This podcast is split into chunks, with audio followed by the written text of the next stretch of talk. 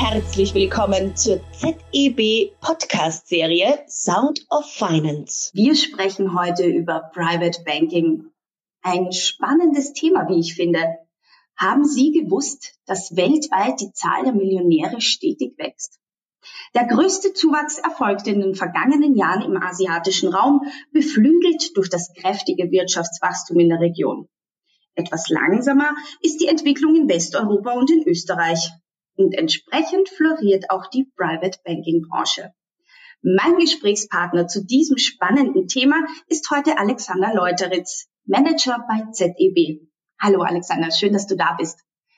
Möchtest du unseren Zuhörerinnen und Zuhörern mal verraten, was du genau machst, wer du bist? Ja, gerne. Mein Name ist Alexander Leuteritz. Ich bin Manager und Berater im ZDB. Manager sind bei uns üblicherweise jene Menschen, die kleinere und mittlere Projekte leiten und ich bin im ZDB auch in der Themenentwicklung zum Thema eben Private Banking, Asset and Wealth Management unterwegs. Aus dem Grund heraus habe ich einiges an Projekten zum Thema Private Banking bereits geleitet, Kundeninterviews durchgeführt, Studien ausgearbeitet und hoffe daher der gute Ansprechpartner hierfür zu sein. Also das hoffe ich nicht nur, dass, da bin ich mir schon ziemlich sicher. Mein Name ist Damina Welt und schön, dass Sie uns zuhören. Alexander, es gibt hierzulande immer mehr Menschen, die wohlhabend und vermögend sind. Das Geschäft mit den Reichen und Superreichen, das Private Banking oder wie du schon vorhin hast, Wealth Management, ähm, war lange Zeit ein sicherer Ertragsbringer. Wie schaut diese Zielgruppe genau aus und wer bemüht sich eigentlich aktuell um sie? Und vielleicht kannst du uns auch nochmal das Thema Wealth Management vorab erklären. Sehr gerne. Also das ähm, Kundenspektrum im Private Banking und Asset and Wealth Management, da komme ich dann gleich noch dazu, ist sehr heterogen. Man spricht ganz gerne von Reichen und Superreichen ganz äh, ja, flapsig. Tatsächlich sind das Menschen, die gut gestellt sind, die wohlhabend sind oder teilweise natürlich auch Menschen, äh, die wirklich sehr, sehr reich sind. Ähm, was sind denn diese einzelnen Segmente? Ja, also es gibt Affluent Banking, das sind jene Personen, die haben an liquiden Mitteln, also wirklich Mittel, die sie unmittelbar zur Verfügung haben für Investitionen. Das sind äh, im Bereich zwischen einer Viertel und einer halben Million. Das ist Affluent Banking. Private Banking fängt meistens in dem Bereich an für Menschen, die haben eine halbe bis eine Million und darüber bis hin zu drei Millionen an liquiden Mitteln. Und dann Wealth Management, das ist sozusagen die, die Top-Klasse, wenn man so sagen möchte. Das sind Menschen mit drei Millionen Assets under Management, liquiden Mitteln und plus. Ja, man muss dazu sagen, dass natürlich auch, wo, wo kommt das Geld her? Das ist sehr unterschiedlich. Das sind ganz oft Personen, äh, die ihr Geld äh, geerbt haben. Das ist Geld, das vererbt wurde. Hier spricht man manchmal auch von alten Geld, das ist sozusagen der Geldadel. Natürlich gibt es aber auch sehr viele Menschen, die haben ihr Geld selbst erwirtschaftet. Das sind in erster Linie Unternehmerinnen.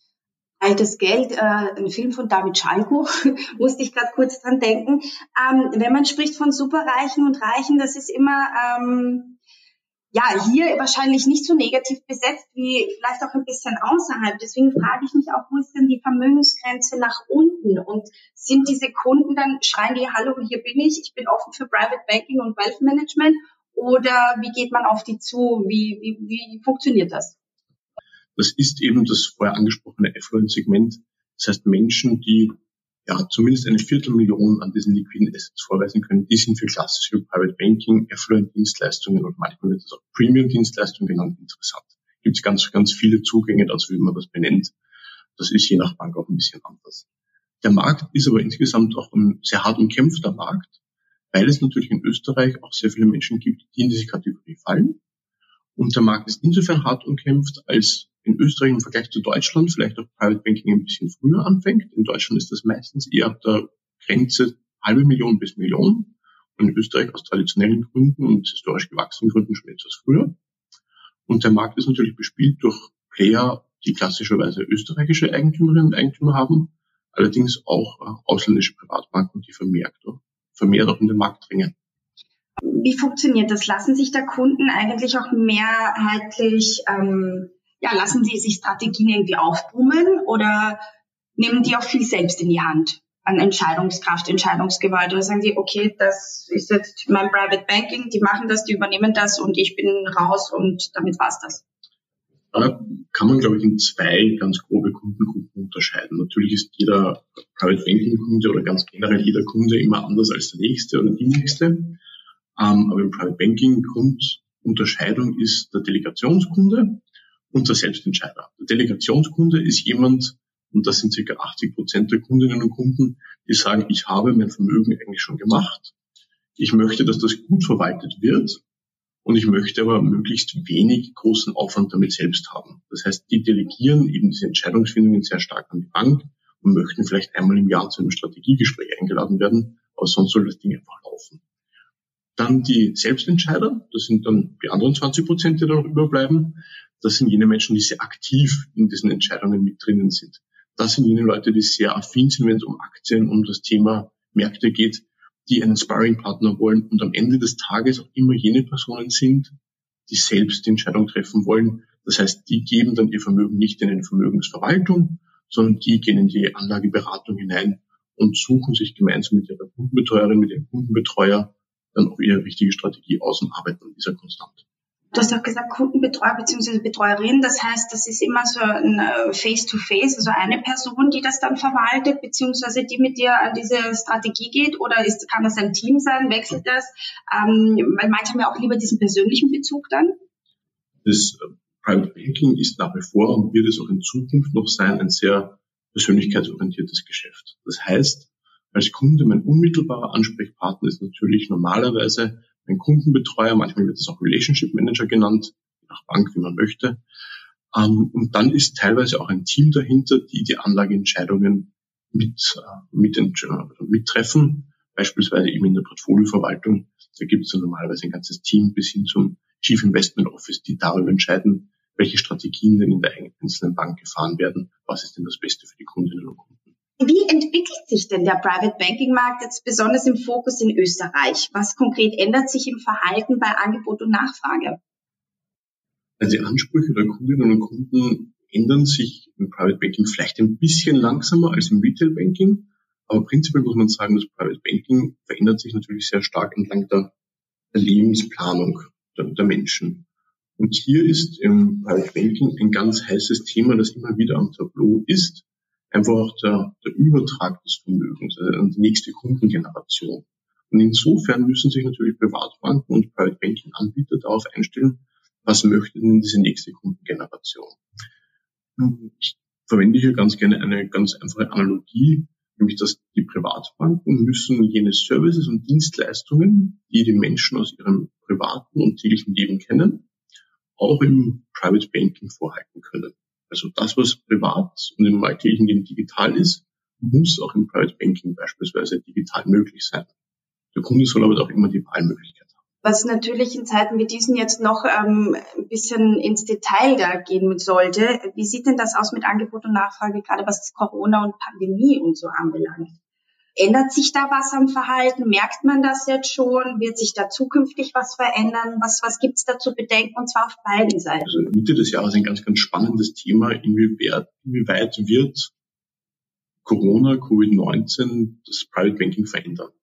Man muss hier, glaube ich, dazu sagen, tatsächlich war das wirklich spannende Thema, wie entwickeln sich die Märkte? Und hier gab es einen sehr großen Dip, der allerdings zu einem großen Teil auch schon wieder aufgeholt wurde wo man davon ausgehen kann, dass wahrscheinlich bis Jahresende sich die Auswirkungen auf die Assets und Management, also das Vermögen, das verwaltet wird, dass sich das eigentlich bis Jahresende wieder ausgeglichen hat oder in vielen Teilen eigentlich äh, mehr als nur erholt hat. Das heißt, äh, für die Private Banking Kunden ist in vielerlei Hinsicht in Bezug auf ihr Vermögen gar nicht so viel Dramatisches passiert. Wenn auch kurzfristig äh, das durchaus dramatisch ausgesehen hat. Was sich allerdings wirklich verändert hat und was sich zusätzlich verändern wird, ist das ganze Zusammenarbeitsmodell innerhalb der Privatbanken und der Private Banking Einheiten, aber natürlich auch die Zusammenarbeit zwischen Kundinnen und Kunden und der Bank, weil auch hier vermehrt natürlich auf digitale Medien gesetzt wird, auf digitale Zugangskanäle, wenngleich mir immer wieder gespiegelt wird, dass Relationship Managerinnen, also Kundenbetreuer, schon das direkte Gespräch mit den Kunden nach wie vor sehr, sehr klar suchen und sich auch wirklich darauf freuen, das wieder in Zukunft äh, durchführen zu können im persönlichen Gesicht zu Gesicht Gespräch. Da haben wir jetzt schon sehr viele spannende Themen im Sektor Private Banking angesprochen. Gibt es denn jetzt so, wenn ich in die Zukunft sehe, ich habe zwar hier keine Glaskugel, aber wenn wir jetzt ein bisschen äh, Zukunftsvision haben oder auch von deiner Seite, was sind denn so die nächsten Themen, die aufploppen werden, die wichtig werden im Segment Private Banking? fast ein bisschen enttäuschen. Die Zukunftsthemen sind sehr oft Themen, die gerade jetzt sehr aktuell sind. Also in unserer 2020er äh, Private Banking Studie Österreich behandeln wir unter anderem das Thema Familienunternehmer, weil das natürlich Menschen sind, die oft zu durchaus beträchtlichen Vermögen gekommen sind. Und die haben beispielsweise die Erwartung, dass ihre Privatbank durchaus auch versteht, was die denn eigentlich in ihrem unternehmerischen Dasein machen. Und ein Relationship Manager, der so gar kein Interesse daran hat, was der Unternehmer oder die Unternehmerin eigentlich in ihrem Beruf macht oder eben in ihrer Firma macht, die werden es auch schwer haben, ein personalisiertes, auf den Kunden ausgerichtetes Angebot darstellen zu können. Ein anderes Thema ist, und ich habe das implizit und vielleicht auch äh, teilweise explizit angeschnitten, ist das Thema Pricing. Das heißt, wie gehe ich damit um, dass ich als Privatbank aktuell vielleicht etwas zu günstig anbiete und wie kann ich hier meine Preissetzung, meinen Preispunkt so finden, dass es erstens besser zum Kunden passt und dass ich natürlich als Privatbank auch etwas mehr damit verdienen kann. Ein weiteres Thema, das wir uns widmen, ist neben der Digitalisierung natürlich auch das Thema äh, Nachhaltigkeit. Das wäre jetzt schon ähm, meine Abschlussfrage eigentlich. Das ist ja auch die übliche Gretchenfrage. Wie halten es denn die Vermögenden in Österreich mit der Nachhaltigkeit? Hand aufs Herz. Also Thema Nachhaltigkeit steckt sehr oft auch der Begriff ESG, also Environmental, Social, Governmental Investing. Aber ich glaube, wir können dazu einfach nachhaltiges Investieren sagen. Ich glaube, das macht die, die Sache etwas einfacher. Danke. Und da steckt jetzt die Frage nicht, was will denn dann der Kunde eigentlich hier machen? Also da gibt's sozusagen Abstufungsvarianten. Wie tief möchte ich als Kunde, wie tief möchte ich als Bank in dieses Thema abtauchen? Und das ist für eine Bank, das ist für den Kunden auch eine sehr strategische Frage. Also die erste Stufe, die ich nehmen kann, ist, dass ich davon ausgehe, ich möchte einfach gewisse Instrumente, gewisse Produkte nicht haben, nicht in meinem Portfolio haben. Das sind einfach Ausschlusskriterien. Beispielsweise, ich möchte nicht in Firmen investieren, die große Waffen produzieren, die Pistolen produzieren. Ich möchte nicht in Firmen investieren, die mit Lebensmitteln spekulieren. Relativ greifbare Themen, wo man auch versteht, hier gibt es viele Menschen, die in solche Firmen nicht investieren wollen. Das ist sozusagen die, die passivste Variante des nachhaltigen Investierens, ein Verzicht auf gewisse Produkte aktivere Variante ist dann ganz bewusst die Integration von nachhaltigen Produkten in das Portfolio hinein. Das heißt, hier habe ich nicht einfach ausgeschlossen, sondern ich sage, ich möchte in meinem Portfolio ganz bewusst Instrumente drinnen haben, dahin investieren, die na langfristig Nachhaltigkeit fördern.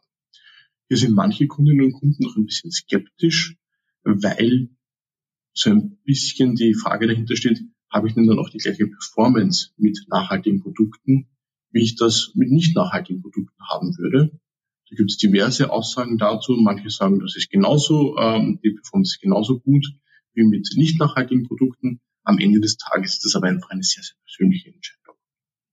Und die höchste Steigerungsstufe, das ist dann für Personen, die auch ein relativ hohes Vermögen haben, ist dann äh, Impact Investing. Das heißt, hier bin ich dann in einem Bereich, wo ich ganz, ganz bewusst mein Vermögen auch dafür einsetze, ganz aktiv einen Cause, also ein Thema voranzutreiben, wo ich sage, das ist mir wichtig, das ist ein nachhaltiges Thema. Hier möchte ich beispielsweise ähm, ja, Unternehmen unterstützen, die langfristig den Menschen auch äh, Gutes tun, wo ich einen gewissen humanitären Gedanken einbringen kann und diesen humanitären Gedanken auch über mein Vermögen spiele. Also es gibt Kunden, denen ist das Thema unheimlich wichtig und die haben das einfach äh, salopp formuliert am Schirm und die sprechen das auch ganz aktiv an. Dann habe ich Kundinnen und Kunden, die sind sich dieses Themas gar nicht so bewusst und wissen gar nicht, dass das eigentlich ein wichtiges Element ihrer Veranlagung sein könnte. Hier braucht es dann die Bank, die diese Kundinnen und Kunden darauf anspricht. Und da ist natürlich dann auch die strategische Positionierung als Bank ganz wichtig dahinter. Es gibt Häuser und Institute, die dieses Thema ganz, ganz aktiv spielen und die sich über das Thema ESG-Investing, über das Thema Nachhaltigkeit auch aktiv differenzierend am Markt positionieren und das auch ganz aktiv tun.